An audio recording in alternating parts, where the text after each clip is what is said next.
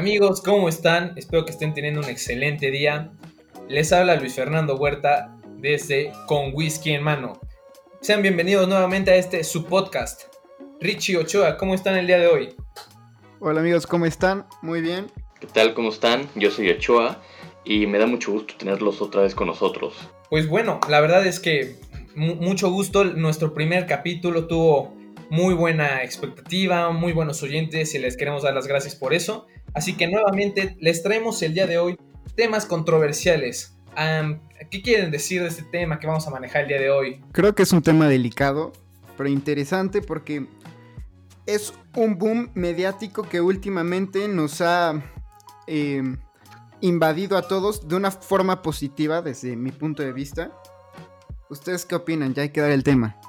De acuerdo, sí, la, verdad es que es un tema, creo yo, eh, complicado, delicado, sin embargo, muy importante que toquemos el día de hoy.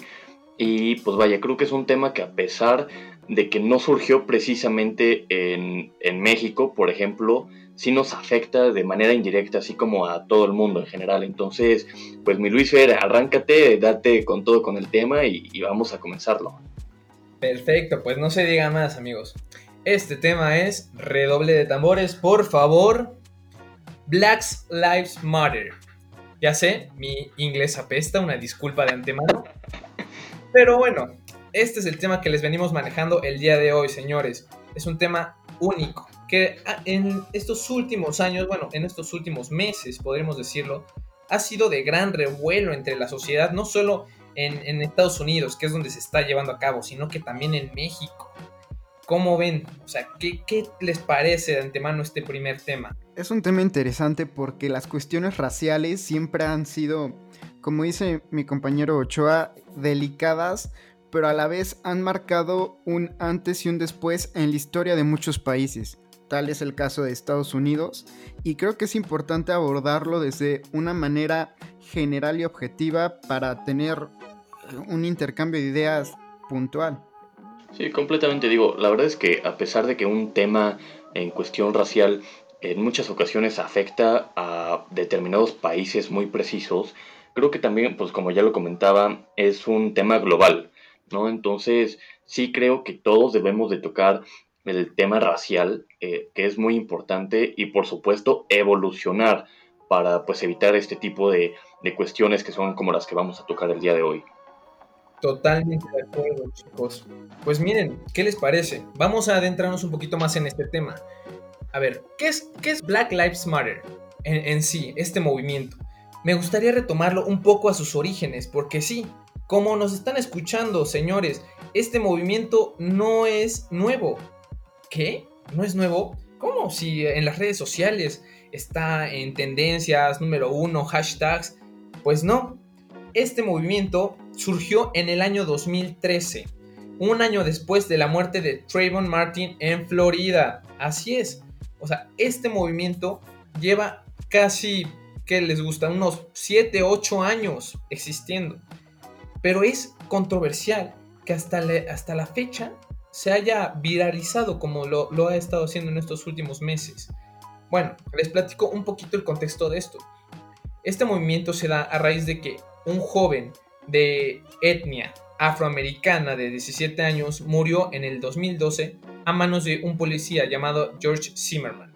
Bueno, como bien saben, pues esta, esta cuestión de, la, del racismo en Estados Unidos y en el mundo siempre ha sido un tema pues muy delicado, que se ha visto siempre cubierto por otros aspectos sociales, pero hasta la fecha pues podemos ver eso. Pero sin embargo, bueno, esto tiene, ha agarrado varios protestas, ha generado varias controversias.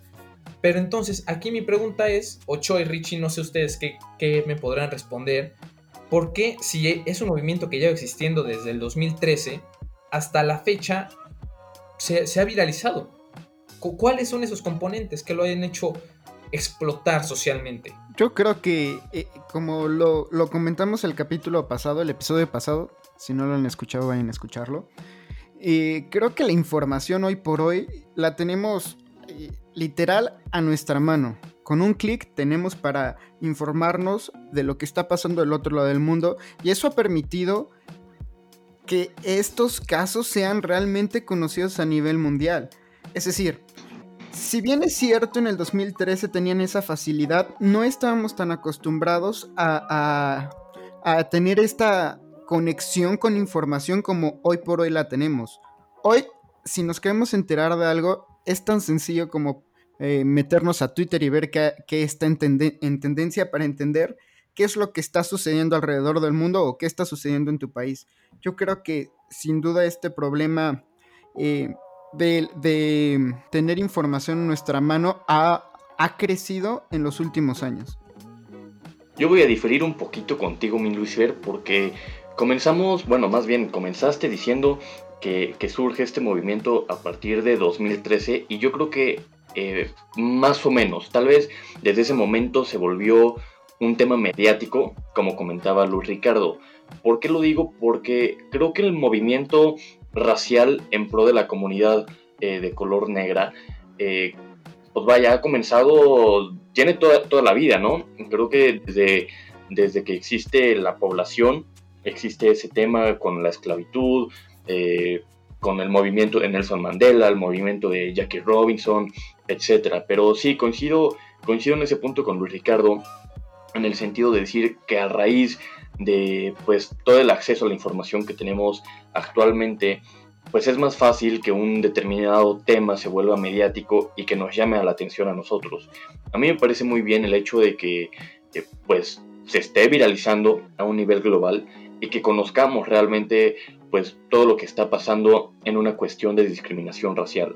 Por supuesto, tienes razón Ochoa, una disculpa, es, es un movimiento que, bueno, no, no solo surge del 2013, o sea, el Black Lives Matter como tal, como protesta social, surge en ese año, pero la cuestión racial es, o sea, de años atrás, años, años. Y la verdad es que, enfocándonos particularmente a este movimiento, algo que me causa mucha intriga es que en sí el movimiento no incita, no incita a la violencia, es realmente pues esta cuestión de eliminar la supremacía blanca y el racismo, pero nunca invita a la gente a que se manifieste destrozando todo a su alrededor. Yo en lo personal, señores, y me gustaría compartir con ustedes, es que la violencia para mí es, es generada a través de este descontento social y de no obtener resultados favorables por parte de las autoridades competentes. Yo creo que este descontento social y que hemos visto en Estados Unidos principalmente, ahorita tocaremos los principales casos que se han hecho virales, es a raíz de que las personas no están escuchando.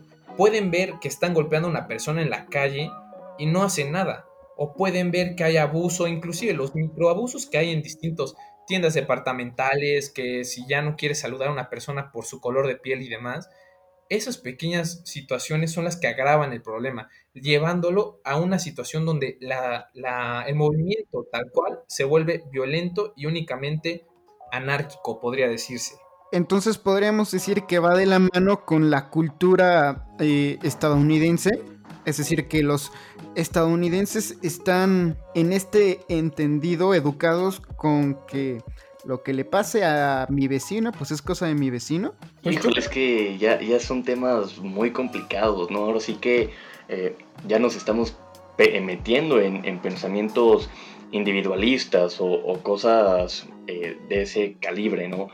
La verdad es que justo ahorita pues lo estaba pensando y sí, creo, creo que es un tema pues cultural, pero retomando un punto muy importante que decía Luis Fer, eh, en el mundo existen distintos movimientos sociales, no solo el de una cuestión racial.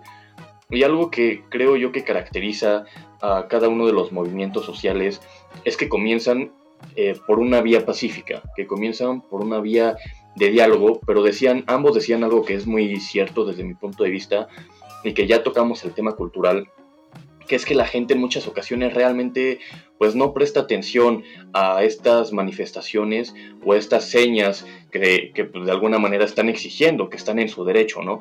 Entonces, eh, pues en ese momento creo que es cuando se vuelve un tema pues de violencia tal vez, porque pues el movimiento social se encuentra vaya, no, no me gustaría decirlo de esa manera, pero tal vez desesperado en el, en el hecho de que se reconozcan sus derechos, ¿no? Entonces, pues vaya, no, no sé, ¿ustedes cómo lo ven? ¿Ustedes están de acuerdo con la violencia como consecuencia de los movimientos sociales, no están de acuerdo, ustedes qué podrían decir y además también alrededor del tema de cultura que creo que es muy importante tocar, ¿cómo consideran ustedes este movimiento tanto desde un punto de vista colectivo como individual? Es que es complicado llegar a un punto medio porque de alguna manera sé que la violencia parte desde el descontento social y del hartazgo ha de ser muy complicado estar en la situación de estas personas, estar luchando años tras años, décadas tras, décadas, incluso siglos, por una igualdad racial en la que nunca consigue nada. Es increíble que en pleno siglo XXI existan estas diferencias por cuestiones raciales. Y ahora quisiera em, dejar claro que siento que estas diferencias raciales no solo se dan en Estados Unidos. ¿Qué tal aquí en México cuando la gente se queja de por qué eh, van a nominar al Oscar a Yalitza solo por hacer el papel de una persona que ayuda en la casa? Híjole. He leído comentarios hasta donde le dicen India. Y eso para mí es racismo. A ellos qué chingados les importa de dónde es, cómo es, o qué parece, o qué raza tiene si quieren ellos decirle raza. Híjole, Richard, tocaste un punto medular que justamente a los mexicanos nos duele. O sea, seamos sinceros, nosotros nos duele que nos digan racistas o clasistas y demás, y justamente decimos, no, yo no soy clasista, yo no discrimino, pero si ves a una persona como Yalitza, en el caso que estás manejando, que está triunfando en la vida, que le está yendo bien, dices, híjole, qué coraje, ¿no? Porque esta, o sea, cito, cito las palabras que he escuchado, porque esta India este, está ganando más que yo, porque está teniendo más fama. O sea, yo lo veo como un movimiento como, como si le tuvieras envidia a una persona simplemente porque está logrando lo que tú no, pero tratas de justificarlo a través de características raciales. ¿Sabes? Y eso se da muchísimo en México. O sea, podemos hablar de que en Estados Unidos están pasando cosas, pero ni siquiera podemos notar la verdadera realidad de nuestro país. Estamos mal como sociedad, señores, así se los digo. No, de acuerdo. Además, me parece un tanto hipócrita de todos los mexicanos el cargar con la bandera del movimiento de Black Lives Matter, pero ser los primeros en ser eh, racistas y discriminar por color de piel, por... O sea, es increíble cómo después de lo de George Floyd, este movimiento se volvió tendencia, pero tú ves a las personas decir que la vida negra vale igual porque así lo dicen, igual que cualquier otra vida, pero por otro lado están diciendo que si Yalitza o que si aquella, que si es Prieta, que si... No, no lo entiendo. Por supuesto, justo, justo están tocando un tema que es hacia donde yo me quería dirigir y que fue con lo que comencé, ¿no? Que es un movimiento globalizado, a lo mejor desde distintos sectores o desde distintas perspectivas, pero cada país tiene su manifestación social por discriminación racial. Y ya aterrizando el movimiento derivado de, de Estados Unidos, perdón, por Black Lives Matter o por George Floyd, eh, bueno, más que nada por George Floyd, ¿cómo lo aterrizamos en México? A mí sí me parece muy curioso porque me gustaría contar una, anécdota que, que yo pude percibir. Que justamente un compañero que en algún momento tuve, eh, le tocó todo este movimiento estando en él en Canadá y me, parió, me pareció muy curioso el hecho de que, ya saben, el primero, ¿no? Que ponía el hashtag en Instagram, que ponía su foto negra en el feed, eh, que digo, al final muchos pidieron que borraran las fotos porque realmente no estaban apoyando al movimiento y se perdía información, etcétera, etcétera. Pero me pareció muy interesante porque él, en el momento en el que estaba en Canadá, si nos está escuchando, le mando un saludo, este, pues fue a las marchas, ¿no? en pro de George Floyd. Y me pareció curioso porque eres la primera persona que a lo mejor se burla de alguien más porque no la dejaron pasar al antro por su vestimenta, por su color de piel, eh, etcétera, ¿no? Entonces, eh, sí creo, ya aterrizando y, lo que nos comentaba Luis Ricardo y Luis Fer, México es un país sumamente racista, desafortunadamente.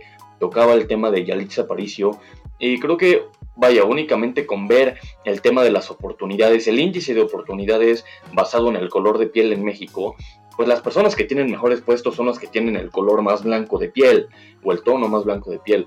eh, y pues desafortunadamente aquellas que tienen menos oportunidades pues son eh, pues las que tienen un color distinto. Entonces eh, sí me parece importante destacar esto porque en muchas ocasiones creo que vaya apoyamos mucho otros movimientos, pero no nos enfocamos en lo que realmente está pasando en México. Y qué bueno que te enfoques en algo de Estados Unidos, en algo de Canadá, etcétera.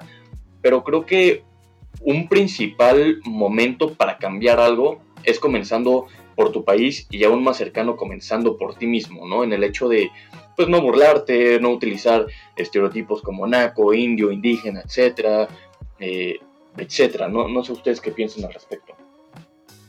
No, 100% de acuerdo. Y, la verdad es que, o sea, hablando de, de temas más específicos, o sea, a mí me gustaría contar algo bueno, algo que noté y pues bueno, es una anécdota más que nada personal. Les voy a contar, espero que no me queme, porque es una, situación que se dio en mi universidad, ¿no? No sean de cristal. ya ven como si son de cristal, chingada madre. Ya ven, ya hasta me da miedo hablar, caray. Les voy a contar. Es, esta situación, como la mencionó Ochoa, de que las personas, en especial los mexicanos, nos encanta, nos encanta decirle naco a, cualquier persona que va en contra de pues, lo que nosotros creemos, ¿no? Pero bueno, es, es, divertido este ejercicio de naco, luego se podrá tocar más específico. Una niña en el salón, pues bueno, justamente de la generación de mi amigo Ochoa, le dijo naco a una persona. Yo desconozco a esta niña, la verdad es que no he tenido trato directo con ella, pero le dijo naco a un niño en pleno salón. El profesor, pues siendo muy pro de los derechos humanos, de pues, erradicar la discriminación y demás, le hizo hacer una presentación de qué significaba NACO y por qué lo usaría. O sea, yo les cuento esto amigos porque justamente esa niña fue a mi clase, tocó la puerta y dijo, Miss, ¿puedo hacer una presentación? Y la Miss así de, o sea, ¿de qué vas a hacer tu presentación? ¿Y por qué me interrumpes, no? Dijo, es que mi profesor, mi coordinador, me obligó a ir a cada salón a dar la presentación de qué es NACO. Pues yo, obviamente todos en el salón, encantados de perder clase como los jóvenes prometedores de México que somos, pues dijimos, sí, mis, por favor déjenla pasar. Pero bueno, a lo que quiero llegar es que la niña nos dio la presentación de qué es NACO, se la dio a media universidad. Y, justamente de eso quiero llegar. O sea, hay personas que se dan cuenta de, la situación en la que están, de lo que está viviendo el país, pero a diferencia de muchos otros, ellos ponen de su granito de arena para cambiar esta deplorable situación, ¿saben? O sea, no, no se quedan con las manos cruzadas y yo creo que también es algo que todos deberíamos hacer. Si escuchamos que se le dice naco, indio a alguien, dejar de generalizarlo, ¿no? Y de normalizar toda esta situación. De acuerdo, porque aparte el significado de naco, pues, si no mal recuerdo, es un acrónimo de nacido nacido corriente, algo así, que me parece realmente ofensivo. Ahora, eh, regresando un poquito al movimiento de Black, Lives Matter, me impresiona cómo la comunidad en Estados Unidos eh, lo ha tomado muy en serio. Eh, tenemos las, las protestas deportivas esta última semana que a mí me llamaron mucho la atención. ¿Ustedes qué opinan de aquello? No, vaya, la verdad es que a mí me parecen muy importantes y te voy a decir por qué. En Estados Unidos, sobre todo en el deporte pues, de básquetbol con la NBA y el deporte de fútbol americano con la NFL, eh, la gran mayoría de las personas que practican este deporte y que están en las grandes pues, ligas o que ya lo hacen de manera profesional, pues eh, son de color negro, ¿no? Por distintas características, porque son más fuertes, más rápidos, más ágiles, por cuestiones eh, únicamente de su raza, de su propia naturaleza. Pero a mí sí me parece muy importante el hecho de que ellos se manifiesten apenas, por ejemplo, eh, para quienes no lo sepan, la NBA ahorita se encuentra en postemporada, ya se encuentra en playoffs. Y el jueves pasado, hoy, estamos, hoy es sábado 29, el jueves 27, pues tenían varios partidos importantes de postemporada, playoffs, etc. Y eh, algunos jugadores, sobre todo y jugadores y equipos, se manifestaron por todo el movimiento que ha surgido y decidieron eh, no jugar ciertos partidos. Por ejemplo, en el caso de los Milwaukee Bucks, eh, pues ellos simplemente como equipo tomaron esa decisión y no se presentaron. Y a mí sí me parece importante porque creo que son personas que por el tema profesional pues son mediáticas y, que el mundo tiene la vista eh, en ellos, ¿no? Y sobre todo en Estados Unidos, que los deportes son casi casi una religión. Entonces me pareció bien el hecho de que ellos como jugadores de raza negra se hayan manifestado y hayan dicho como, ok, si ustedes como sociedad no ponen un alto, nosotros lo vamos a hacer y no nos podemos quedar callados y es el comienzo de algo muy grande. Y pues vaya, ya ha habido otros precedentes en, otros deportes como la NFL o no, no sé ustedes qué opinan. E, es interesante porque sin duda, como hemos dicho, ha sido un, movimiento que últimamente se ha vuelto mediático. Sin embargo, eh, yo sé que ustedes son expertos en, la NFL, yo no tanto. Tenemos el caso de Colin Kaepernick, si no mal recuerdo. Él fue, digamos, eh, de los atletas eh, contemporáneos actuales, primeros en, protestar de una manera clara por cuestiones de racismo. Y me gustaría ustedes que me platicaran hoy por hoy dónde está. ¿Cómo es que la sociedad ha avanzado para que hace un par de años, hace cuatro años exactamente, hayan decidido acabar con su carrera en la NFL y hoy por hoy sea un tema que se aplauda. Pues sí, justamente lo que comentan, ¿no? Colin, Kaepernick, coreback los 49ers, si no, si me equivoco, por favor, corríjanme, pero pues la verdad es que tienes razón, o sea, hace cuatro años, ¿cómo era visto que se manifestaban las personas, no? Inclusive, pues, ahorita Colin Kaepernick, la verdad no sé ni siquiera dónde está, yo también soy fan de la NFL, pero sinceramente se acabó su carrera. O sea, ¿cuál, cuál hubiera sido, sido, el supuesto de que se manifestara hoy por hoy a favor de, la, de esta comunidad afroamericana? No, sabes que la verdad es que el caso de Colin Kaepernick creo yo que es un precedente sumamente importante en todo este movimiento. Eh, como ya comentaban, Colin Kaepernick eh, fue el quarterback de los 49ers de San Francisco y tenía una carrera muy prometedora, un, joven con una carrera y un futuro sumamente prometedora dentro de la industria del fútbol americano. Incluso en 2012 llegó al Super Bowl, que sabemos que el Super Bowl es el sueño de muchos, incluso hay equipos que en toda su trayectoria nunca han llegado y pues bueno, él lo logró llegar, desafortunadamente perdió, pero lo que hacía para que entran en contexto, él se manifestaba hincándose cada que sonara el himno, bueno, el himno nacional de Estados Unidos, evidentemente, y eh, era su forma de manifestarse.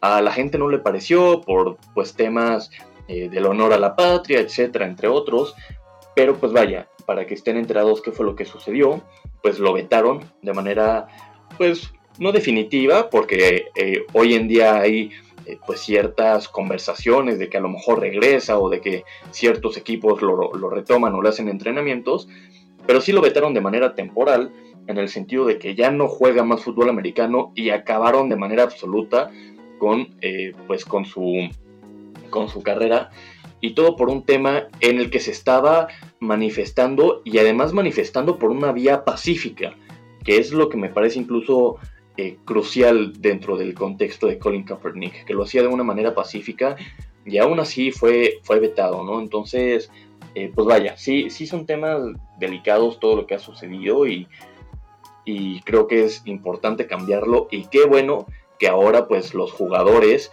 lo están haciendo de una manera colectiva, están alzando la voz y que entre comillas, aunque muy probablemente la industria deportiva y Estados Unidos esté enojado con estos jugadores, me parece importante que por lo menos esté comenzando ya ese apoyo. Pero cuántos años después y después de cuántos asesinatos, de cuánta discriminación, etcétera, ¿no? De acuerdo.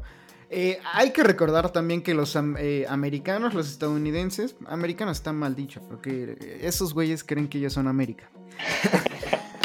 que los estadounidenses eh, son súper nacionalistas, o sea, meterte con su himno nacional yo creo que fue como una patada en los huevos para ellos. Pero bueno, ahora, les voy a plantear este panorama. La semana pasada tuvimos el asesinato de Jacob Blake. Otra vez Estados Unidos está de cabeza porque un policía blanco le disparó por la espalda siete veces a este a este a esta persona eh, evidentemente de ascendencia afroamericana y bueno le paralizó el cuerpo de la cintura para abajo no lo pueden mover importante resaltar eh, hay muchos portales de noticias que señalan que los policías en varios intentos eh, incluso con el taser le dispararon y este hombre no paró, seguía con agresiones. Y como les digo, muchos portales señalan que Jacob iba a su camioneta. Si alguien tiene oportunidad de ver el video, véalo. Eh, iba a su camioneta por un cuchillo cuando el policía eh, evitó la posible agresión con siete disparos en la espalda. ¿Qué opinan? Híjole, híjole, tocas un, tema muy delicado, eh. La verdad es que, pues bueno, tú como policía, pues, ¿cuál es tu primera reacción, no? Cuando ves que, que, bueno, la persona aparentemente no está haciendo nada, pero va por un cuchillo a su camioneta, ¿no? Obviamente los policías tienen una preparación diferente a cualquier otro ciudadano, tienen que estar entrenados, tienen que saber manejar ese tipo de situaciones. Sin embargo, yo creo que sí pudo haber entrado en legítima defensa, pero la cuestión de dispararle siete veces a una persona lo vuelve un hecho brutal. Como quieras, con un disparo o máximo dos, que ya es sumamente grave, yo creo que ya tienes paralizado al este supuesto, en este caso supuesto agresor, pero siete disparos, eso ya, es inhumano, ¿no consideran?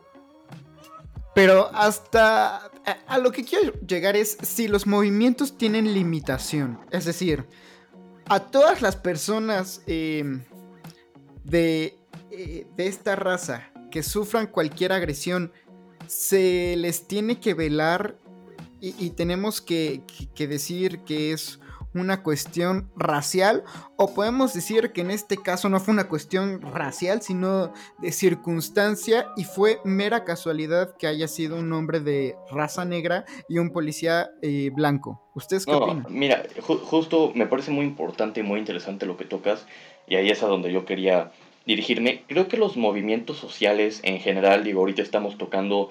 Eh, estamos tocando el de Black Lives Matter, pero creo que en general no debemos de descontextualizar el movimiento y tampoco perder de vista el fin. Es decir, eh, creo que sí me parece muy diferente el caso de George Floyd, en el que pues aparentemente era un ciudadano eh, honesto e inocente incluso, y en el que repetidas ocasiones, vaya, varios policías lo agarraron, estuvo en su misión y en varias ocasiones George Floyd repitió que él no podía respirar estando sumiso por parte de los policías y ellos no hicieron caso y eventualmente por falta de respiración desafortunadamente falleció o de manera más concreta podríamos traducirlo a que los policías lo asesinaron justo por un tema racial. Y ahí me parece que es correcto este movimiento. Pero a lo que iba en que no hay que descontextualizar y no perder el punto de vista o el fin último es el hecho de no porque seas de una determinada raza, tengo que perdonar todos tus actos. Y para esto quiero explicarme y quiero hacer una analogía aterrizándola a, pues, a nuestro país, México. Eh, me parece muy importante el hecho, a lo mejor, por ejemplo, hablando en términos de personas de escasos recursos que salen, eh, bueno, todos salimos todos los días a ganarnos el pan de cada día, pero hay algunos a los que le cuesta más trabajo que a otros. Apenas eh, pasó una situación de Lady Tacos en el que llegan los policías, levantan a Lady Tacos, era una vendedora de tacos de canasta y eh, esta persona decide tirar su mercancía en vez de que los policías se lo llevaran. Me parece muy diferente eso al hecho de que, por ejemplo, justificar que una persona robe porque no tiene eh, sus recursos. Creo que no hay que perder de punto de vista eh, y descontextualizar estos movimientos. Y ya regresando a, Estados Unidos, sí me parece diferente el tema de George Floyd, en el que pues, surgió o se hizo más mediático este movimiento a causa de pues vaya una, eh, incluso podría decir un homicidio por una cuestión racial, pero no creo que por eso debamos de defender a un criminal, porque incluso que esta persona, creo que esta persona que mencionas, Luis Ricardo, sácame, sácame del error si estoy equivocado, creo que incluso tenía antecedentes legales. Entonces, pues vaya, no, no por el hecho de que sea una, de una determinada raza, debemos de justificar las acciones que comete si son un ilícito. Pero por supuesto que si eres inocente hay que atender eso y es ahí donde debe de cambiar. De acuerdo, sí. Y ha sido señalado por cuestiones de abuso sexual a menores eh, esta persona. Sin embargo, creo que no fue la razón principal por la cual se dio todo esto. Ahora, me da mucha también curiosidad, mucha risa. ¿Cómo somos hipócritas todos en este planeta? Porque vemos mucho por, por este movimiento, que la chingada, lo que sea.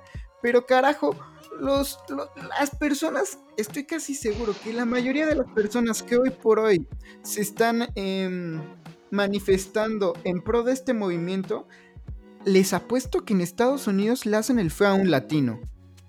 Y ahí es donde yo digo, carajo, no se trata de tendencias, sino de velar por que todos somos personas. No porque hoy esté de moda esto, voy a apoyar esto, pero voy a ser hipócrita y voy a hacer menos a personas de otras razas.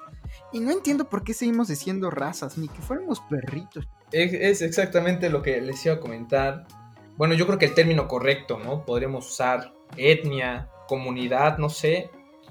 Pero, pero como, como ustedes decían, la verdad, retomando un poquito lo que, lo que estaban hablando hace rato, o sea, y para terminar y cerrar ese tema, la, cuestión racial, bueno, más bien la cuestión de discriminatoria, podremos decirlo, radica en por, si cometes algo y con qué objeto lo cometes, ¿no? Si matas a una persona, pon tú, es diferente matar a una persona con un balazo que con siete balazos. Eh, ahí tenemos que echar el ojo para ver realmente si se trató de una cuestión de homicidio por cuestiones de, raza, de género, de ideología. esas pequeñas disyuntivas son las que realmente tenemos que, que, observar. Y como decía Ochoa, justamente, y yo concuerdo totalmente acertado, puede ser de cualquier raza, nacionalidad, color, lo que tú desees. Bueno, raza no, etnia, podemos decirlo así, más políticamente correcto. Puede ser de lo que tú quieras, pero si no se justifica ese hecho delictivo por, por el que te están matando, porque te están haciendo cualquier cosa por cuestión de este género, lo que quieras, yo creo, yo creo que no, no importa y no se tendrían que levantar las personas por situaciones que tal vez son comunes y que son aplicables a todas las personas. ¿eh? La verdad es que yo no difiero ahí. Yo creo que las personas que, que tienen que ir a la cárcel, pues es porque ya se les llevó un proceso, tienen pruebas y demás, pero no, no es cuestión de que por cualquier persona, si por ser negra te levantas y haces un desastre. La verdad es que ahí hay que, hay que entender estos contextos, ¿no? De acuerdo, yo creo que todo debe tener limitaciones y entender que no es como, ir como un caballito ah, desbordado de, de, emoción y de energía hacia un lado. Yo creo que todo esto debe surgir desde nuestro intelecto y hacer un raciocinio de saber eh, discernir cuánto quiero apoyar, cuánto es correcto apoyar y cuándo creo que ya no es necesario apoyar. Yo, esta es mi opinión personal. Yo creo que este último caso, híjole, es como un poco tendencioso. De acuerdo, lo de George Floyd fue una ojetada por parte de los policías. Lo mataron, son unos ojetes. Él estaba suplicando que lo dejaran respirar y por sus huevos no lo dejaron respirar. Pero este último caso, híjole, yo creo que todavía es muy prematuro para juzgar, pero... Y no sé, mejor me quedo neutro. híjole, es que la verdad, como se sumó al, al caso de George Floyd, como las cosas estaban muy recientes, yo creo que agarró fuerza de ese movimiento anterior y, finalmente pues tomó la fuerza que necesitaba, ¿no?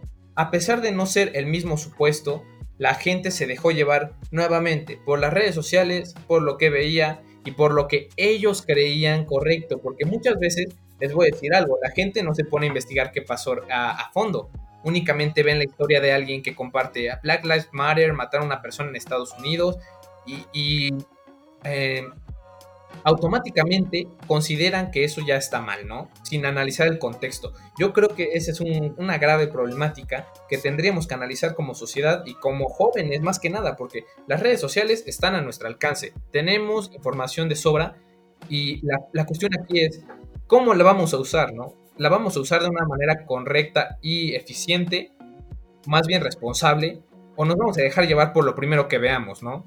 Sí, además no hay que irnos muy lejos. Esto de lo que estamos platicando sucede a diario en México. Y a ver, entiéndanme, yo lo estoy viendo desde un lado jurídico porque, pues carajo, estudio derecho y es mi vida.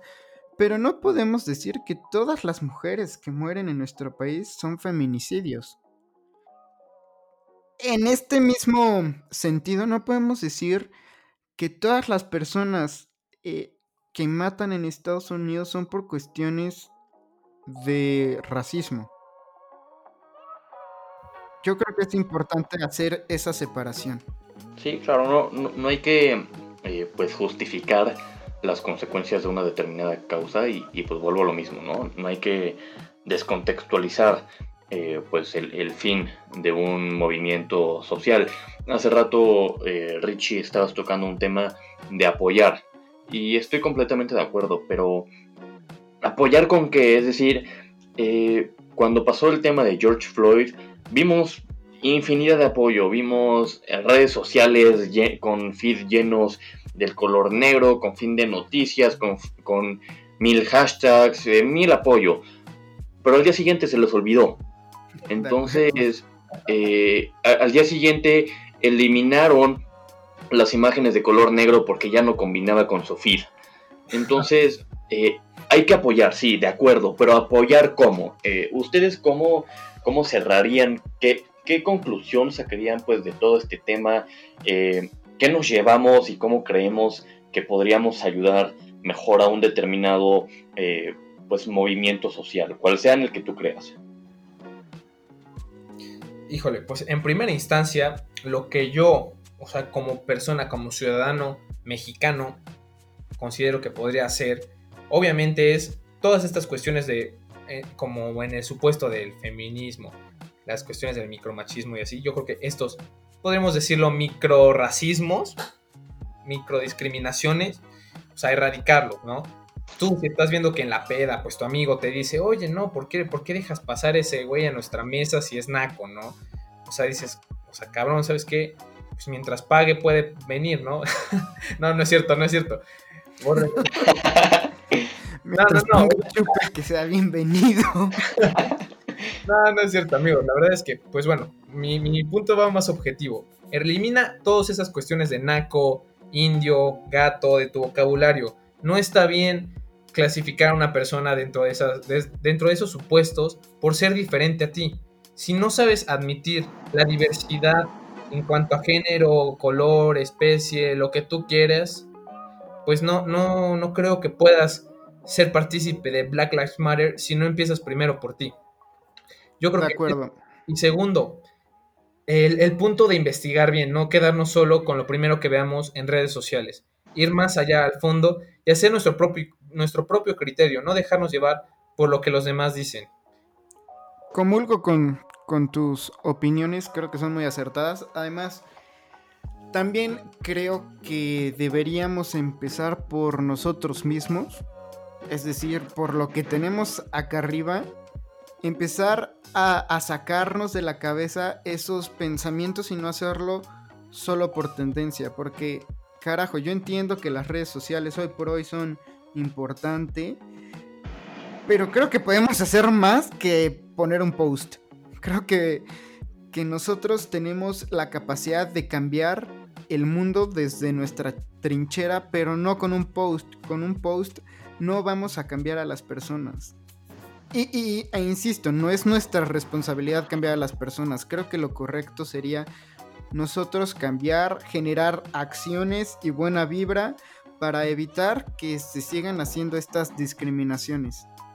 De acuerdo, sí. Mi, conclusión iba a ser por ahí, de, de manera muy concreta, que concluiría congruencia, ¿no? Seamos congruentes, está muy bien apoyar, suena muy romántico subir fotos a tu feed, subir historias, eh, suena muy romántico compartir hashtags, eh, etcétera, pero al día, al día siguiente se te olvida, ¿no? Entonces, eh, no lo hagas por un tema mediático, seamos congruentes en el sentido de decir, ok, apoyo, sí, subo, subo lo que quiera a redes sociales, no tiene nada de malo, pero también día a día me rompo la madre para poder cambiar esto, ¿no? Es decir, eh, que si veo a un amigo, a un compañero que está haciendo uso incorrecto de una determinada situación, decirle, oye, bro, lo estás haciendo mal, la estás regando.